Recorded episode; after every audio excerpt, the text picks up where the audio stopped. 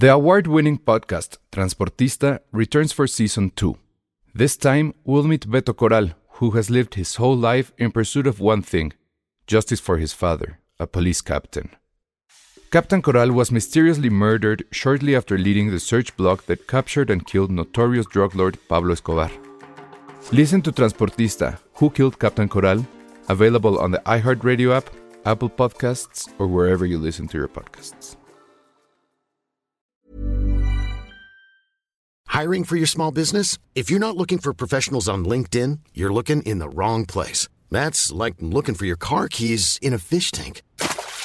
LinkedIn helps you hire professionals you can't find anywhere else, even those who aren't actively searching for a new job but might be open to the perfect role. In a given month, over 70% of LinkedIn users don't even visit other leading job sites. So start looking in the right place. With LinkedIn, you can hire professionals like a professional. Post your free job on linkedin.com slash people today.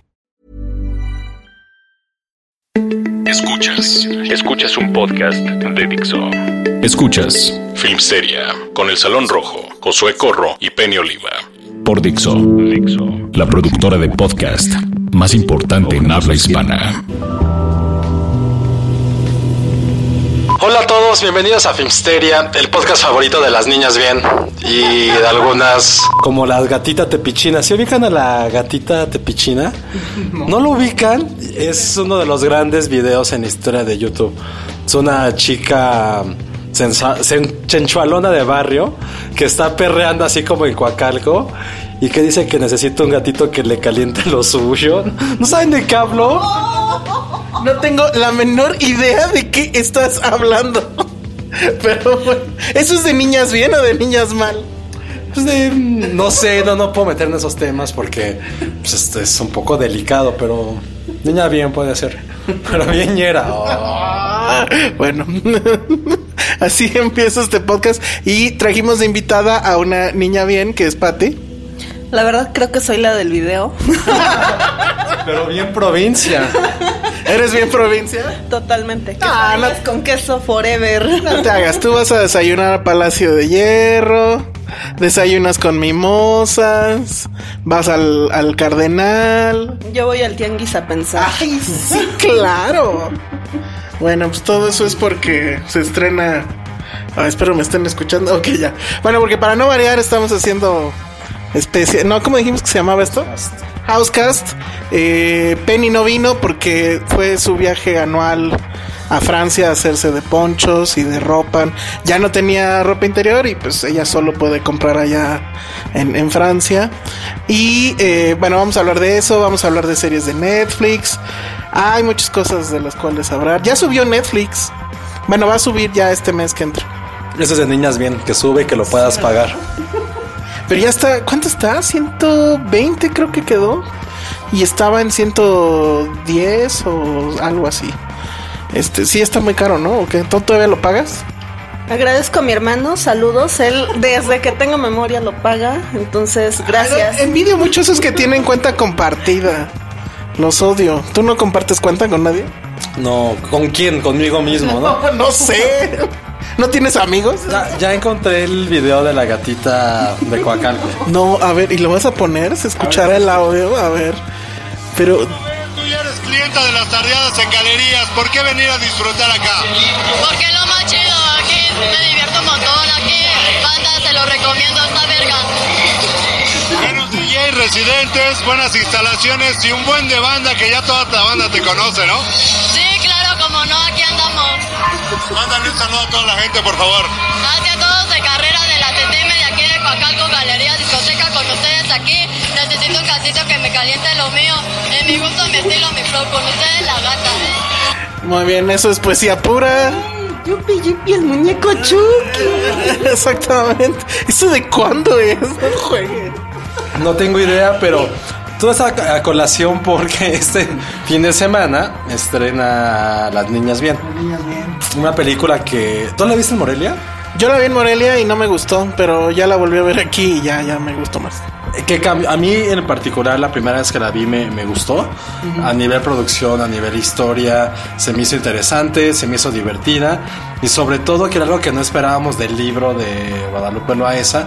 Es una película que creo que siguen esta misma tendencia de, no quiero de satirizar a la clase alta, que ahora ya es como el común denominador del 85% de las películas mexicanas, pero aquí a diferencia de este, esta burla, Aquí realmente hablan acerca de la deshumanización, ni siquiera de la clase social. Habla acerca de los fundamentos mexicanos de la, del 280, con los cuales creo que todos crecimos o nuestros padres crecieron, y en este como el American, el Mexican Dream, que al final se destrozó y que, que éramos uno tal vez derivó en, en, todas esas películas de las cuales hemos hablado, desde Nosotros los Nobles, Mis Reyes contra Godines, bla, bla, bla, pero quizá el punto neurálgico fue esta hecatombe de la clase alta y media de los 80 que en realidad fue la catombe de todos. O sea, el, el, la crisis creada a partir de la presidencia de López Portillo, que prometió que iba a cuidar el peso como un perro y demás, eh, derivó en una, en una de las mayores crisis que ha vivido el país, por lo menos en su época moderna, las devaluaciones, después vino Miguel de la Madrid y bueno, se puso todavía peor, este, el pacto de solidaridad económica, etcétera, etcétera. Pero el asunto con la película es que, y a lo mejor por eso en un principio a mí no me gustó tanto, es que un poco sí como el libro, no es tanto la historia, sino que es más anecdótica. O sea, eh, vamos a seguir a esta mujer que es Ilse Salas, no me acuerdo cómo se llama su personaje. Ella es una mujer casada. Eh, Sofía se llama. Es una mujer casada con un hombre millonario que después nos vamos a enterar que es un heredero de una empresa, pues en teoría exitosa y demás. Ella, pues, se la vive en viajes justo hacia Francia, etcétera, porque dice que solo ahí se puede comprar buena ropa en sus fiestas que hace en su casa que de, pues es de San Ángel creo, ¿no? Es con el Pedregal. Pedregal, exactamente. Y, bueno, ya saben, estas casas enormes con eh, grandes garajes, este, alberca, techada, bla, bla, bla. Sus, bueno, y que también tiene ahí su séquito de criadas, que tiene a una que curiosamente es también como que su Cleo, porque es a la que le cuentan las cosas y la que la lleva a dormirse y demás. Y lo que va a empezar a suceder, bueno, y vemos también la forma en cómo ella se maneja con sus amigas, donde obviamente el asunto pues es cuánta lana tienes, eh, ninguna de ellas trabaja, todas de ellas se ven en el famoso club, que eso es algo bien ochenterísimo. Yo creo que no llegó a los 90 tantos, pero yo sí me acuerdo mucho de ese asunto de la gente que iba a estos clubs, que eran pues lo que ahora sería el gimnasio, pero mucho más... Todavía pasa. en Puebla todavía pasa. De hecho, en Puebla todavía pasa el Niñas Bien, ¿verdad? Así, eh, on a regular basis. Cañón. ¿Te, te, te sentiste identificada con la película? No. ¿Pero reconociste a gente de Puebla? Reconocen, digo, básicamente yo cuando vi la película me gustó mucho, pero creo que también estuvo alimentado porque este hubo partes del libro que a mí me divirtieron mucho en el momento que las leí. O sea, creo que en el libro, por ejemplo, tienen esa parte donde describen a los tipos de niñas bien, porque no todas son iguales. O sea, uh -huh. está la nueva rica, por ejemplo, que no entra en el círculo de las niñas bien, bien, como dice Guadalupe Loaesa, y que son estas que vienen de familia de alcurnia, que llevan toda la vida teniendo dinero, que van de compras a París, no son las mismas que van de compras al palacio, o Sí. que... Ir, ir de compras al palacio ya era de pobre. Sí, entonces todo ese tipo de cuestiones creo que se alimentaron y que las capté a partir del libro, porque no recuerdo ahorita en la película que lo fueran tan enfáticos en el sentido de hacer esa mm, como de descripción del tipo de niñas bien. Pero por ejemplo, sí está la niña, la niña bien nueva rica, que es el personaje de Paulina Gaitán, que es al que más le cargan, ¿no? O sea, no lo describen, pero sí la presentan. Ajá, y vemos cómo es la que irrumpe en algo que a mí se me hizo muy interesante también, de esta parte a lo mejor feminista que tiene la directora, que es Alejandra Márquez Abella, que es como realmente esa es su primera gran, gran película, uh -huh. eh, que cuando ella llega y todo el mundo empieza a criticarla. Y, da, y o sea, como ese capítulo de Los Simpson cuando Marge tiene el, el vestido Chanel y, y, tiene como la enemiga que le dice, ay, no pensé que fueras a mis insultos. No, no me acuerdo qué le dice. Entonces todo el mundo le empieza a insultar, pero ella como es justo como una rica que viene como medio de barrio, no le importa, es como de, güey, pues chingan a su madre, yo soy ahora rica.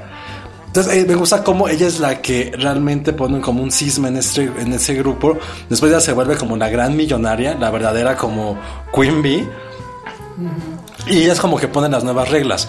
Y son reglas que, que derivan, o más bien como que chocan con eso de las niñas bien de toda la vida.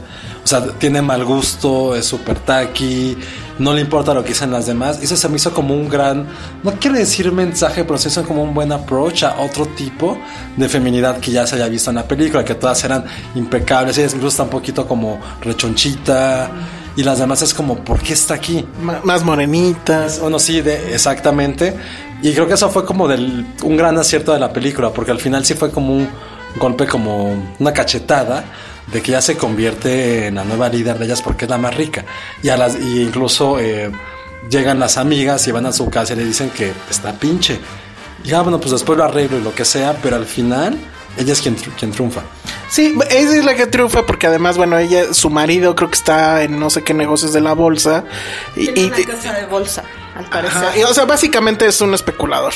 Y a ellos les fue súper bien en la crisis de los 80, los final, famosos sacadólares. Al final, bueno, en cierta forma, ellos son como self-made, ellos, ellos, se hicieron ricos, uh -huh. que es otra cosa con la cual no chocan las demás historias. Uh -huh. O sea, eso fue lo que más me gustó a mí. Se me hizo una película, me divirtió pero a nivel one-liners también es súper. es muy atinada. Me gustó mucho cuando los dos niños, bueno, los niños de, de los hijos de, de Sofía se van a un campamento, creo que a Estados Unidos, a Canadá, y le dicen además, no le hablen a los mexicanos. Eso fue, es como de chale, qué cagado no le hablen a los mexicanos. Sí, no comprar aquí, etcétera. Pero bueno, a mí lo que me gustó es, o sea, sí siento que la historia es mínima es más la descripción de la crisis que ella está viviendo en ese momento y cómo la, la, proyecta la directora. A través de como una fantasía con Julio Iglesias, que es lo más ochentero que puede haber, pero bueno. Mi mamá era fan, muy fan de Julio Iglesias. Sí, cañón. Y además la rolita así se te queda, o sea, te sales de verla y la, la traes todo un rato. Pero me gusta mucho esto que utiliza eh, la realidad fragmentada, la voz en off, que es, o sea, por ejemplo, empieza con una plática y luego la cámara ya está en otro lado, pero la plática la sigues escuchando de fondo, este, una especie de flash forward, flashback al mismo tiempo. O sea, es, es muy, muy buena esa decisión estética que toma la directora para proyectar la crisis interna de esta mujer y la crisis, pues, de todo el país, aunque creo que eso también es un acierto, no cae en la tentación de mostrar a la otra parte de la sociedad, ¿no? O sea, nunca vemos cómo le está yendo, por ejemplo, a, la, a las criadas, ¿no? Que supongo, o sea, la, esa crisis fue brutal con todo mundo, ¿no? no nada más con los ricos. Y al contrario, ellos se vuelven también un personaje que la va a presionar cuando va y le dice, oiga, no me ha pagado. O sea, a pesar de que es muy tierna cuando la lleva a, la cama y le escucha sus problemas y todo eso, se le pone cabrón cuando dice, lleva no sé cuántas semanas sin pagarme. Y así todos, ¿no? El, el, chofer le dice lo mismo y ella como que se enoja porque como estos igualados se ponen a exigir cosas y demás. Es, a mí me gustó mucho esa parte, pero sí creo que si van con la idea de que van a, a una película donde está la historia y los tres actos y el arco y todo eso, no creo que sea tanto eso. Es más la descripción de un sentimiento de crisis y, y, toda esta cuestión de que las cosas se pueden poner todavía peor y se van a poner peor, eh, etcétera. Pero creo que también eso se lo puede agradecer un poco al libro, porque así está construido, ¿no? A, a, con base en puras anécdotas y, este, y son como ensayos, yo los veo así. Entonces, efectivamente no hay una historia, no hay un arco, no hay un desenlace. Te, lo deja así, planteando, describiendo a la sociedad mexicana de aquel entonces. Hasta donde yo sé eran sus colaboraciones para, no sé si era el uno más uno o la jornada, o capaz que los dos. Y de ahí alguien dijo en algún momento, ah, pues deberías de hacer un libro. Y de ahí vino el primer gran libro de Guadalupe Loaesa, que yo siento que es más inspirado en que basado en, aunque sí hay ciertas frases, ¿no? Que sí las toma, creo que esa de no le hablen a los mexicanos. No, yo creo que ella además, o sea, sí lo agarró de primera mano, ¿eh? Porque es una niña sí, bien, bueno, claro. además. Claro, ese, ese era el gran twist del asunto, ¿no? Que ella efectivamente siempre ha sido una niña bien y que digamos que era la más izquierdosa de de, ese, de su mismo grupo y que además, bueno, pues desde entonces trabajó en, en la jornada y en el uno más uno y tuvo que vivir además un doble racismo porque era por ser, pues sí, rica y por ser mujer. Que esa es la otra parte que también me gusta mucho de la película, que eso es creo lo que mejor retrata. En esa época el gran lujo para una mujer era justamente ser sumisa. O sea, que el marido la mantuviera, que no tuviera que trabajar, que lo único que hacía pues era estar en la casa o ir a lo mejor a Palacio de Hierro, etcétera. Oye, pero Ilse, Ilse Salas muy bien, ¿no? Ah, sí, sí está. Es que todas.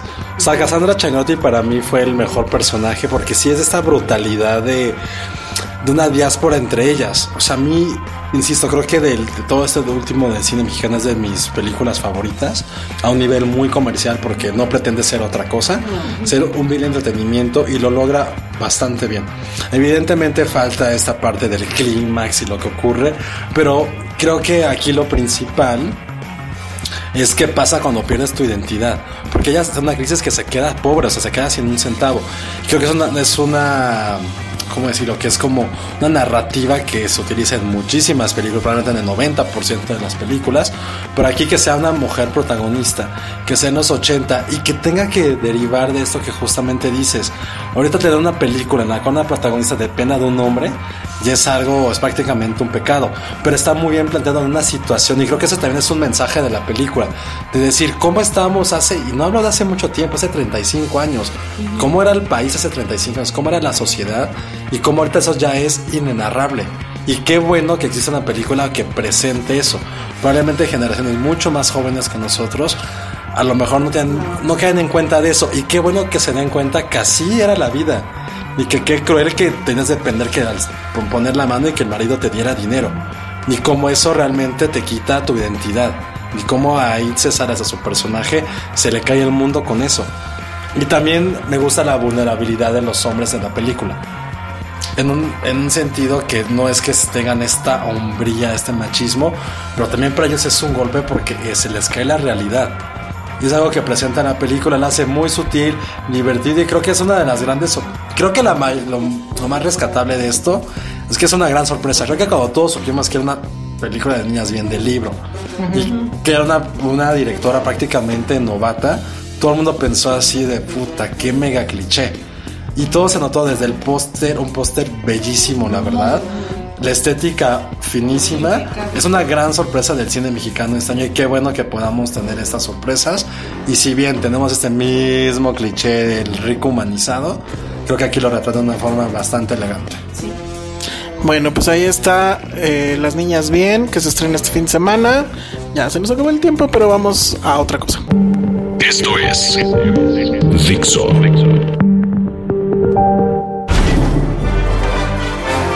Estamos de regreso aquí en Filmsteria y le vamos a preguntar a Josué qué es lo más niñas bien que ha hecho en la vida. ¿Yo? Eres bien niñas bien, o sea, ¿tienes, tienes tu closet arregladito con tus tenis. Eso es, en- más, eso es más maricondo, ¿no? Bueno, ok, puede ser. Pero a ver, ¿qué es lo más niñas bien? Mm, ¿Qué he hecho? Bueno, lo más niñas bien, pero no fue de... Bueno, sí, haber vivido en Nueva York. Pero no en Nueva York. Pero En no. Manhattan. Además. Además en Manhattan, he ido a la escuela en Manhattan. Y que prácticamente si un día me muriera, sí quiero que mis cenizas las expresan en Nueva York. Oye, hijo, lo que acabas de decir. este, sí, es que sí te marca, o sea, de niño, o sea, fue mucho tiempo. ¿Y no te regresaste igual por esa crisis? No, más por la crisis de mis papás y su matrimonio de la chingada. A ver, en eso está más cañón tú. Tú siendo poblana tienes mucho niñas bien. Lo más niñas bien de Patis vivir en la Ciudad de México. ¿Qué onda? Dile algo. No, no, no, no, no, no, yo no, tengo Nada, nunca en la vida. nada. Mm, no. Ay. Sí, Es, es niñas bien de provincia vivir en la Ciudad de México, ¿eh? Sí, un poco sí, la verdad. No. Ay, nunca has. A ver, Poblanidad puede ser lo más niña bien que tengo. ¿Por Soy qué? muy poblana. tú, Eso tú, sí, niñas bien ser pobre. tu, tu mojito en Top of the Rock, ¿no cuenta? No cuenta. Tal vez que me gustan los zapatos caros. Ah, ahí está, ya ves. Eso sí puede ser. Qué oso. pues sí. Es un cliché más bien. Es un Sí. cliché, lo, lo asumo, no me importa. Oye, tener chihuahuas es... Es niñas- súper niña bien. Ah, yo tenía un chihuahua. Y lo Pero quería mucho. French es creo que más Ese es, niña no, bien. ese es súper ne- es bien ñero. En la peli tenían French. Tengo una teoría y eso sé que me van a odiar y no me importa. Creo que el French Poodle es el perro más naco del universo. Es como ir a la América o tener tu playera de la América pirata en un coche en, en el asiento. Son los únicos perros que me caen mal. Y mira que los amo. Yo también. Ay, pero tú tenías uno, ¿no? Ah, no, un French, no. Es que tú, no es cierto, tú decías que el Chihuahua era el- no era un buen perro. Tú, Patricia. No, es que es igual de nervioso que yo, imagínate. Nos, nos morimos ahí de los, del estrés los dos juntos. No. No, pero estoy de acuerdo con lo del French, no es un De perro. las French y las guayaberas. Para que nos odien dos eh, grupos de. Hay que- los yucatecos y los. Tienes un fan ahí que te odia porque odias las guayaberas. Acaban de quitar el podcast, el 80%.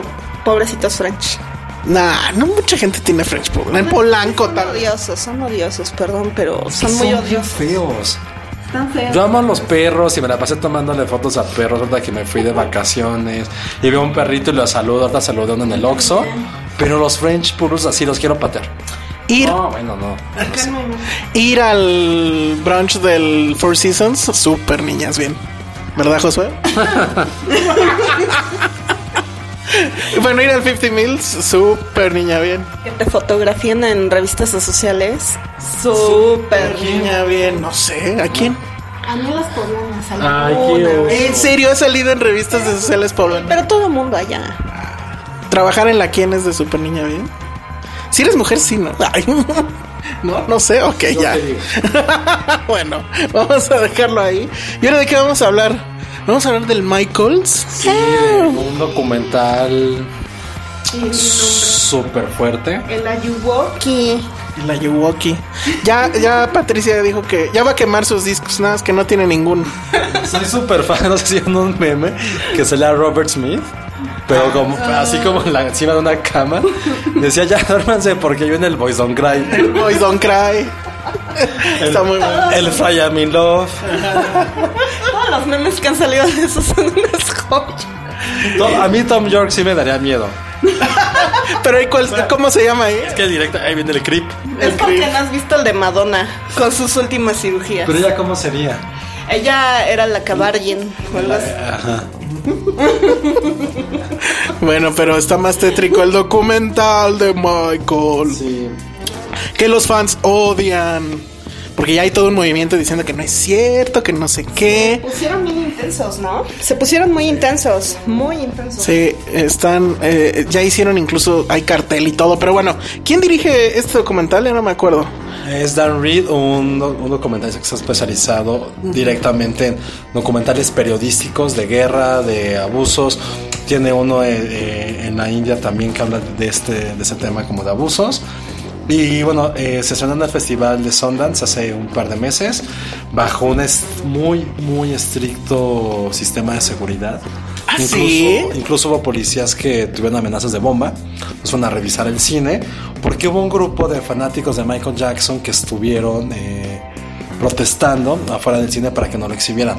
Y más porque en el en, el, en, la, en la sala se presentó Nate Robinson, que es eh, uno de, los, de las víctimas, y Jimmy Safechuck, que es el otro, el, otra- el otro chico que, pues, que acusó a Michael Jackson de haber ab- abusado de él, más el director. Entonces hubo muchísima gente que intentó que la película no se viera, pero al final se proyectó.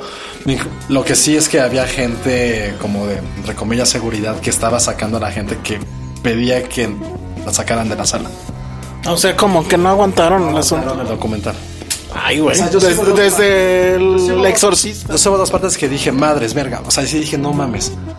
O sea, literal. Pero no hayas dicho aquí- eso, pero- Estaba aquí en mi, en mi sala solo así viéndolo. Y te salió la Yuwoki. Y, y dije, no. O sea, sí yo dije dos veces, no mames, qué pedo. o sea, pero lo, lo grité en la sala. Entonces, sí es un documento. Es un documental que acaba de estrenar en HBO América Latina. Está dividida en dos partes. Es, ya no hemos dicho cómo se llama, es Finding Neverland. Finding, no, Living, eh, Living Neverland. Finding Neverland. Ese es otro. Pero bueno, ¿de qué va? Eh, la verdad es que como es estructuralmente hablando el documental no se va a ganar ningún Oscar ni nada. Es sumamente convencional, es la entrevista a dos personajes que bueno, yo no tenía el contexto de qué, o sea, sabía de qué iba, pero no sabía quiénes eran ellos y son ahorita pues ya son adultos, pero te narran cuando en un caso siendo niño, un eh, era de Australia, un niño, creo, que era muy fan de Michael Jackson y entonces aprende a bailar como Michael Jackson y a los, ¿qué será? 5 o 10 años, no sé. Cuatro años ya estaba bailando increíblemente y es que como premio de un concurso lo conoce. Y entonces Michael lo invita a bailar en uno de sus conciertos y digamos que ese es como el primer acercamiento. Pero para ese entonces ya estaba con este otro chico que conoció en el, En el- comercial. En un comercial. de- o sea, son, son dos historias narradas. O sea, son dos capítulos, cada uno de dos horas. El primero eh, expone directamente cómo fue que Michael Jackson los conoció y cómo empezó a abusar de ellos. Esa es la primera parte. El primero es este chico Robinson de, Australia que justo a los cinco años ganó un concurso, lo conoce y como que se engancha a Michael Jackson con él. La, la historia principal es de Jimmy, que es un niño que en su vida le hubiera importado esto. Era un niño como bastante cute que una vecina le dice, ah, debería ser actor tu hijo. Entonces la mamá lo lleva a una agencia, bla, bla, bla, y lo escogen para protagonizar un video con Michael Jackson. Comercial, ¿no? Un, un- un comercial de Pepsi cuando este niño ni siquiera era fan. Exacto. Entonces a partir de Michael Jackson lo invita a su camerino. Que eso es como dices, ah, what the fuck. Pero bueno, ese es un poco, el, el- esa era la trama del comercial, que él entraba al camerino y de repente llegaba Michael y lo sorprendía ahí. Y como, wow, Michael Jackson. Pero aquí va como, eso sí lo quiero puntualizar porque aquí va como toda la tesis principal del punto Michael Jackson. Va al camerino con Michael Jackson, este niño Jimmy, y la mamá va detrás de ellos. Sale la, no sé, como la maquillista de Michael Jackson y ve a la mamá y le dice, no te preocupes, Michael es como un niño de 12 años. Y esa es la tesis que todas las familias manejan, porque lo interesante del documental y para mí lo más alarmante y realmente la historia es como Michael Jackson se ganó a la familia, cómo los muy burdamente los engatusó, los se- sedujo a la familia para poder llegar a estos niños. Y el argumento que siempre utilizaba era algo súper barato, que, que decía que él estaba muy solo. Siendo el hombre más famoso del planeta seguramente, y probablemente de la última mitad del siglo XX. bueno, pero ¿no crees que era cierto? Yo creo que es cierto. o Es sea, cierto. Y aparte, estuve leyendo que, eh, por ejemplo, creo que New York Times publicó algo que decía es que Michael Jackson en su mente él siempre tuvo 12 años. También no lo creo. justificando. Pero es como el niño no tuvo infancia. O sea, empezó la fama a partir de los 5 o 7 años hasta que murió. Y no tuvo infancia, fue explotado por sus padres. No decía si tuvo como algún caso de abuso infantil, no, sé, no nunca se ha dicho. Pero él en su mente era un hombre muy solitario, que no es como para justificar lo que hizo, pero sí ponen un contexto. Entonces él va ganándose a, a la familia directamente con eso. Hay algo muy importante, por ejemplo, con ese niño Jimmy del comercial, que decía que Michael Jackson siendo, es que es decir, es Michael. O sea, creo que no podemos ponerle un contexto histórico en este momento porque no existe una figura tan grande como él. O sea, sería como juntar a Leonardo DiCaprio con Brad Pitt, con las Kardashian, con todos los influencers. eh, cantantes con, o sea, no había cosa más grande. no hay- o sea, es como Messi, Cristiano Ronaldo, Tom Brady, DiCaprio, Tarantino, es- o sea, todo lo más famoso que puede existir en ese mundo era Michael Jackson. Y como este hombre que tenía ultramillonario se quedaba a dormir en una casa de clase media en los suburbios de Los Ángeles, se quedaba a dormir con ellos y que la mamá de este chico decía, es que para mí Michael era un hijo más. O sea, lo escuchaba, nos abrazaba, le dábamos de cenar, hasta le lavaba la ropa. Sí, que, la- que- Entonces cuando Michael invitaba a este niño a irse de gira con él, era como pues, casi casi se iba con su mejor amigo. Y no se le hacía raro, en teoría, que compartieran tanto tiempo juntos. Como para mí es como... No, es, es, es, este, esa es la narración que, que a mí me pone mal, porque, bueno, es, es un documental muy gráfico, en el sentido de que estos dos niños dicen tal cual, me hizo esto, hubo tocamientos, hubo Lo sex. describen, es que tal cual lo describen y eso para mí es, o sea, para- creo que para cualquiera que vea esto es choqueante, ¿no? Eh, eh, aberrante el, el estar pues escuchando todo lo que les lo que les hicieron. Que ahí esta narración de, y, y pues de ahí del Living Neverland, de cómo en, en Neverland, que es esta mansión, que de niño parecía como que la cosa más maravillosa del planeta, Es ¿no? justo eso, por ejemplo, no sé si a ti te tocó, pero justo hablando de niñas bien de hace rato, cuando me mudé a Estados Unidos, O sea, era Michael Jackson y estaba de moda el de Black and White, que sale con niños, sale Macaulay Culkin, de Home Alone, bla, bla, bla. Y por ejemplo, me acuerdo muchísimo que en MTV pasaban muchísimo de Michael Jackson y con niños. Era como ver, o sea, este güey que es como un Santa Claus moderno. Y había una, una de las razones por la cual trabajo en revistas es porque había una revista que leía mucho de niño, una estupidez, que era como de Disney. Pero era como, era una re- gran revista porque era como, solo era para niños. Y la portada es- había como dos o tres de Michael Jackson. Y me acuerdo que la primera que compré era de Michael Jackson y él hablaba acerca de Neverland, que tenía juegos mecánicos, un chingo de comida, un zoológico, su chimpancé que siempre estaba con él, de que él invitaba a niños. Y era como, yo me acuerdo que yo decía, güey, yo quiero estar con Michael Jackson. O sea, yo sí lo llegué a decir, dije, güey, qué chingón ese es como ser su amigo. Y vienen estos hombres ahora a decir, ah, bueno, sí, este, mientras mis papás estaban en la cava, que hay esta escena donde la mamá dice, ah, sí, claro, la cava estaba increíble, no es que, bueno, pues su hijo y Michael estaban en no sé cuántos kilómetros a la redonda, es, teniendo sexo. Y, y ese, o sea, esa es la parte muy choqueante del documental, ¿no? Que es muy gráfico. Pero a mí en lo particular lo que realmente me puso mal es la narración de los papás, concretamente la de esta mamá, que medio documental se la pasa sonriendo, recordando, ah, pues sí, viajamos a Europa y nos quedábamos en los mejores hoteles y siempre nos daban las mejores habitaciones. De repente se me hizo raro que cada vez a diferente, en los diferentes viajes nos iban poniendo en habitaciones cada vez más lejos. Pero pues bueno, me, ya me daba yo mis vueltas y veía que no pasaba nada, ¿no? Y todo lo sigue diciendo, o sea, cuando lo está narrando ahora, que ya sabe lo que sucedía, sigue con esta sonrisa de oreja a oreja. Y es ahí donde dices, güey, fueron los papás.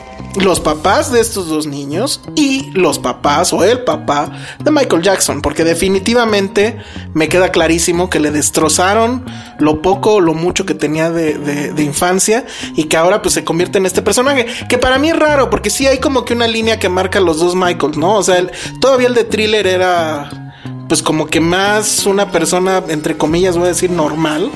Y ya en el que sigue, que creo que era Bad, se vuelve esta persona súper frágil, súper, este, con la voz chillona, empieza a blanquearse. O sea, sí hay algo ahí, quién sabe qué habrá pasado. Empieza a, aparecer, empieza a aparecer como el personaje que pues se fue degenerando en lo que finalmente conocimos, ¿no? Y que murió siendo así. A mí lo que sí se me hace, o sea, de lo que me... Hay muchas cosas que me quedo del, del documental, pero hay una en particular cuando la hermana de uno de ellos menciona que ella, ella sí trató de separar, o sea, que le fue muy difícil, pero separar este monumento de talento que fue Michael Jackson, ¿no? Con todo su legado, su música y demás, y que creo que todos lo hemos este, conocido, a el monstruo que dañó como dañó a su hermano y pues a tantos niños. Está tremendo. Este, tenemos que hacer una pausa, pero pues yo creo que regresamos a hablar un poquito más de eso ya para, para cerrar con Living Neverland. Escuchas un podcast de Dixo. De Dixo. Estamos de regreso aquí en Filmsteria y seguimos hablando de Living Neverland, el documental sobre Michael Jackson. Hay una parte, en- bueno, ya en la- para la segunda parte, que, que esto es algo que tú, Pati, me has comentado mucho. Viene, bueno, ya viene el- lo que tiene que ver con el juicio, etcétera. Y el gran argumento que usan los pro Michael Jackson, por así decirlo, que es estos dos niños en un determinado momento en un juicio dicen fueron testigos de un juicio y ellos declararon que no había pasado nada. ¿Y por qué ahora sí salen a decir todo? Y hay una razón de ello. Pues yo creo que, bueno, te lo- en la segunda parte es donde te lo describen y pues es básicamente porque ellos en la infancia no veían eh, que él fuera un abusador. Finalmente ellos este, lo describieron y es muy fuerte, estaban enamorados este y era su ídolo.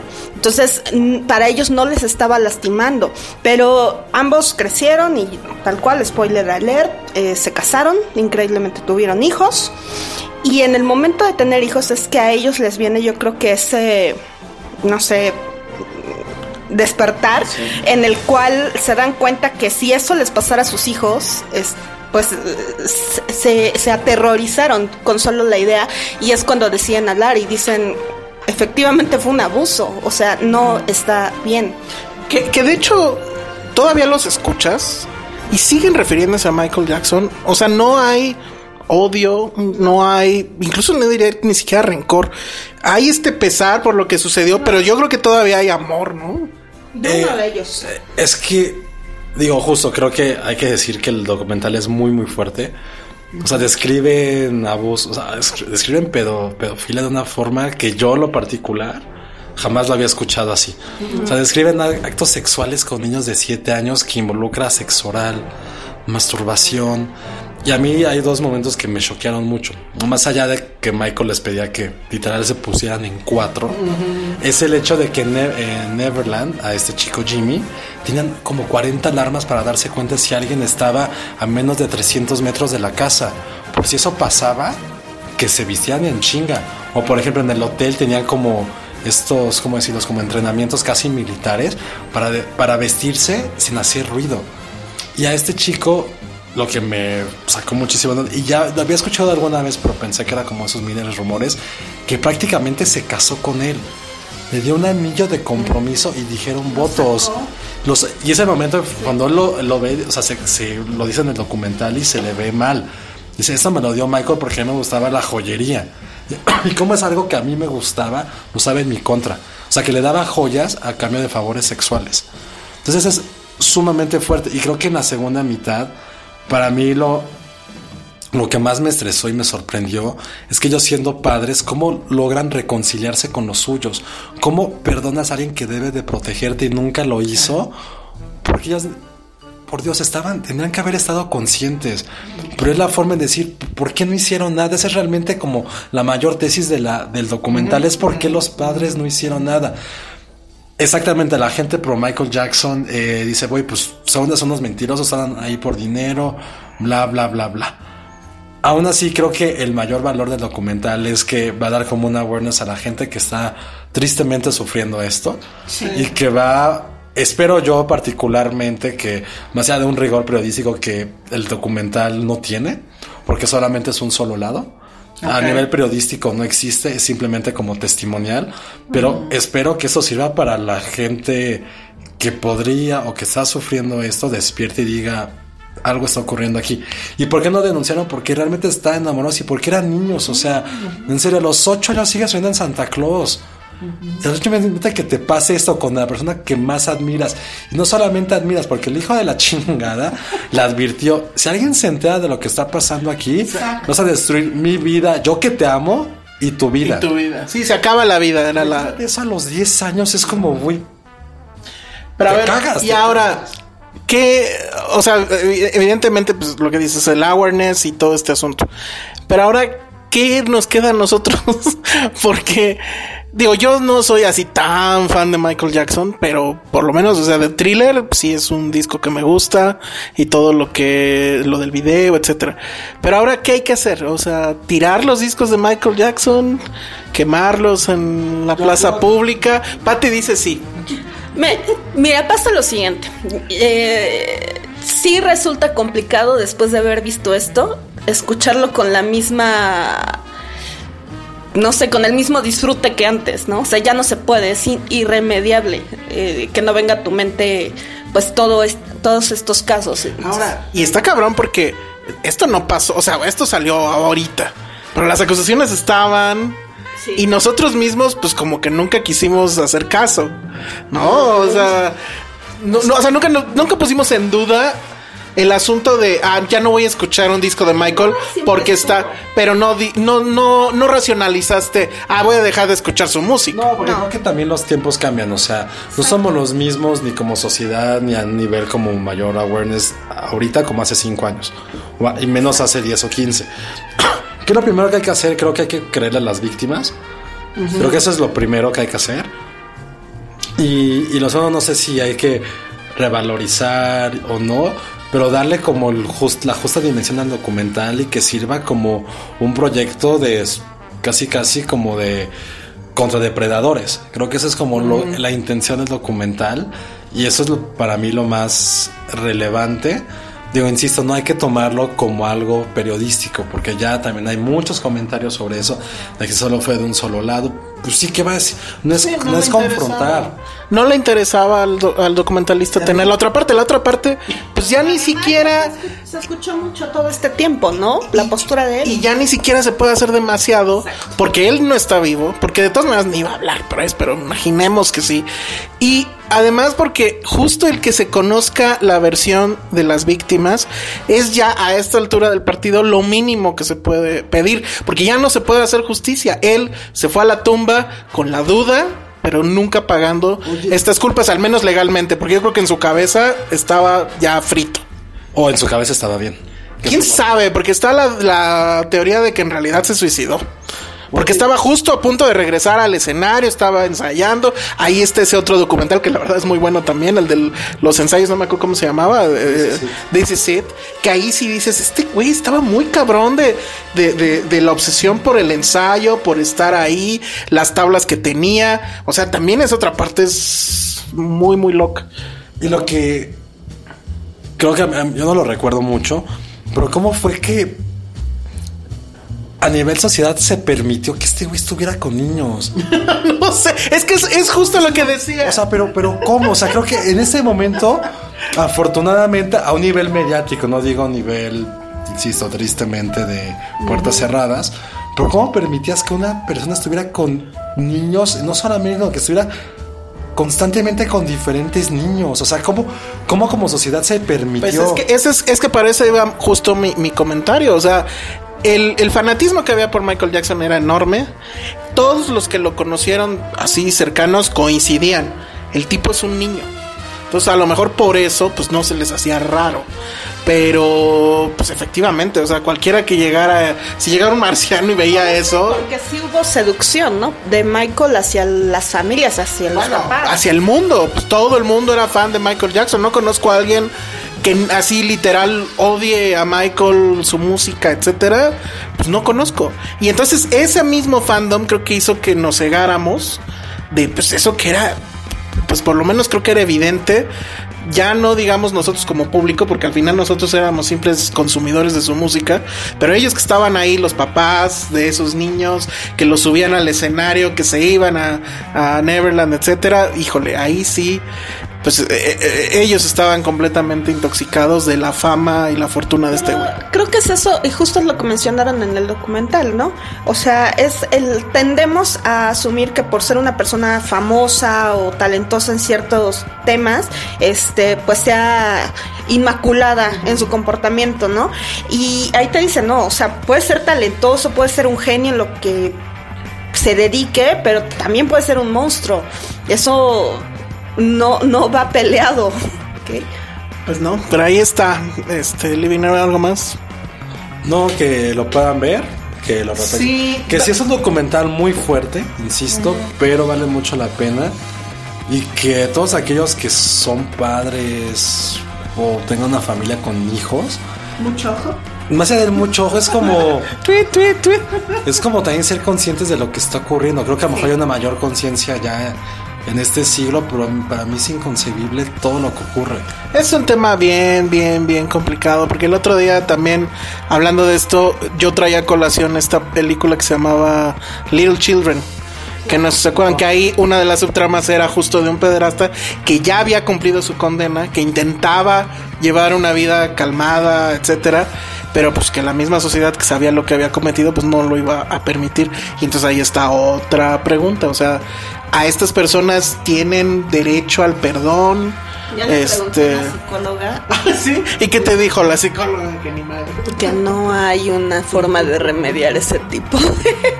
sí no no no. O sea por eso digo creo que son muchas las preguntas que, que este documental plantea. Pero bueno chéquenlo. Eh, bueno eh, la semana pasada estuvo en HBO en, en la en la tele pues no me dijeron que no estaba en HBO Go no sé si ahorita ya que pasó lo van a subir ajá y seguramente lo van a estar este pasando.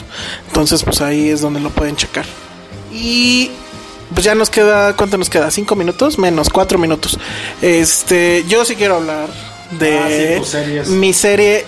Olvídense, bueno, primero, todos sabemos que Netflix está llenísimo de mierda. Ahí están los Omar Chaparro, los este, ¿qué? ¿Cómo se llama la serie de los mexicanos? Sí, es muy mala la de Omar Chaparro, ¿eh? Es- No la he visto. Es muy incómoda de ver. De plano. bueno, la de los niños bien de México, ¿cómo, cómo se llamaba? Ni me acuerdo. Que sí la vio Josué, etcétera. Y además ya subió de, de precio la mensualidad. Pero cuando llegan cosas como esto que es Love, Death and Robots, es cuando dices, ok, ahí está mi dinero, llévatelo Netflix, porque está fabulosa. ¿De qué se trata? No es tanto una serie, es más bien una antología de cortometrajes animados que todos tienen un tema distópico en el que se involucra eh, a los tres los tres temas o uno de ellos el amor este los robots y la muerte y pero que eh, todos ellos tienen una en- estilos de animaciones diferentes y a mí me remiten mucho, me recordaron muchísimo a Animatrix. Exactamente. Pero realmente están increíbles, o sea, no quiero decirles de qué van porque sería ocioso, duran entre 15, 17 minutos, pero en serio todos ellos son fabulosos. Hay alguno en particular, a mí el que más me ha gustado, no he terminado de verlos todos, pero hay uno que se llama Suits, que es de unos como granjeros espaciales, etcétera, pero en 17 minutos de duración tiene más emoción, suspenso, drama, este, diversión que 10 años de MCU. O sea, en serio estos directores están muy, muy, muy cabrones. No entiendo yo cómo es que no están haciendo largometrajes. No entiendo cómo es que no están haciendo cine de superhéroes o no sé. O sea, les deberían en serio de dar bolsas y bolsas de dinero porque tienen una habilidad narrativa increíble. Y más allá del, del tema de la animación, no todos son animación por computadora. Hay algunos que sí, hay otros que son a mano. O sea, todo eso va diferente. Hay algunos que son más chistosos que otros. Hay unos que sí son. La mayoría son sangrientos. Eso también me gustó mucho. O sea, hay sexo, hay sangre. O sea, creo que Netflix no se había atrevido a tanto hasta ahorita. Y bueno, sí te sale ahí la. Ya ven que ahora ya sale el, rating arriba cuando le dan play. Pero no hay así como el gran anuncio de cuidado, esto puede perturbar, etcétera. No, o sea, pues ahí está. Me recuerda mucho a Animatrix, me recuerda mucho a eh, Heavy Metal. No sé si recuerdan esa famosa revista noventera que traía. Era, hagan de cuenta que era lo mismo, pero en, en cómic. Era una revista que se compraba en Sanborns, por cierto. Y este, y también creo yo que no, me recuerda mucho a Black Mirror. Y sí es así como de bye bye Black Mirror, ¿no? De hecho tiene esos, eh, ese tipo de inicio, ¿no? Que incluso hasta los iconos te van remitiendo un poco a, a lo que va a tratar el, el capítulo. Se me hace una gloria. Además, la técnica de la animación, cada uno te ofrece algo diferente. No hay ni a cuál irle de lo precioso que está hecho. El, sí, la historia, los guiones y demás, pero también la técnica de la animación es una maravilla. Después de haber visto Spider-Man, esto creo que es de lo más fregón que se ha hecho en cuanto a animación.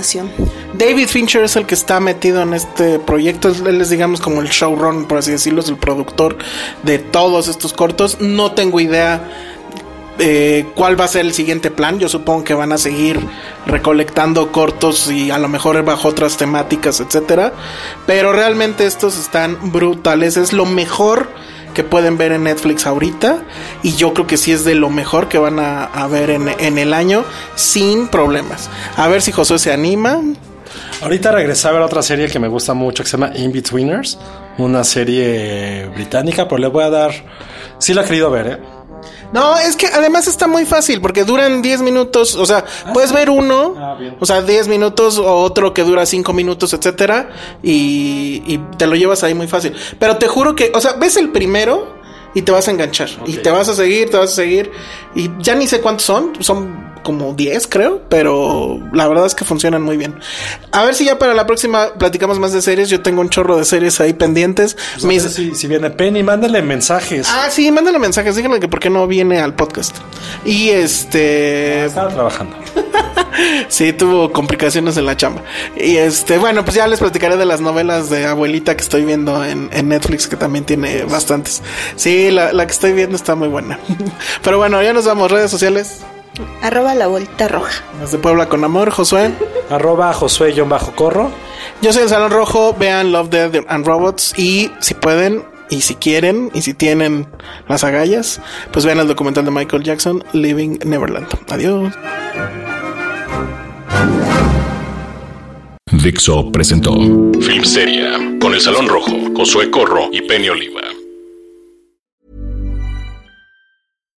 If you're looking for plump lips that last, you need to know about Juvederm lip fillers. With Juvederm Volbella XC and Juvederm Ultra XC, your lip look, whether it's subtle or bold, can last up to one full year with optimal treatment and no additional maintenance. Find a licensed specialist and see if it's right for you at juvederm.com today. That's J U V E D E R M.com. Add fullness to lips in adults over 21 with Juvederm Volbella XC or Juvederm Ultra XC. Do not use if you have severe allergies or a history of severe allergic reactions, or if you're allergic to lidocaine or the proteins used in Juvederm. Tell your doctor if you have a history of scarring or taking medicines that decrease the body's immune response or that can prolong bleeding. Common side effects include injection site redness, swelling, pain, tenderness, firmness, lumps, bumps, bruising, discoloration, or itching. As with all fillers, there's a rare risk of unintentional injection into a blood vessel, which can cause vision abnormalities, blindness, stroke, temporary scabs, or scarring. For full important safety information, visit juvederm.com.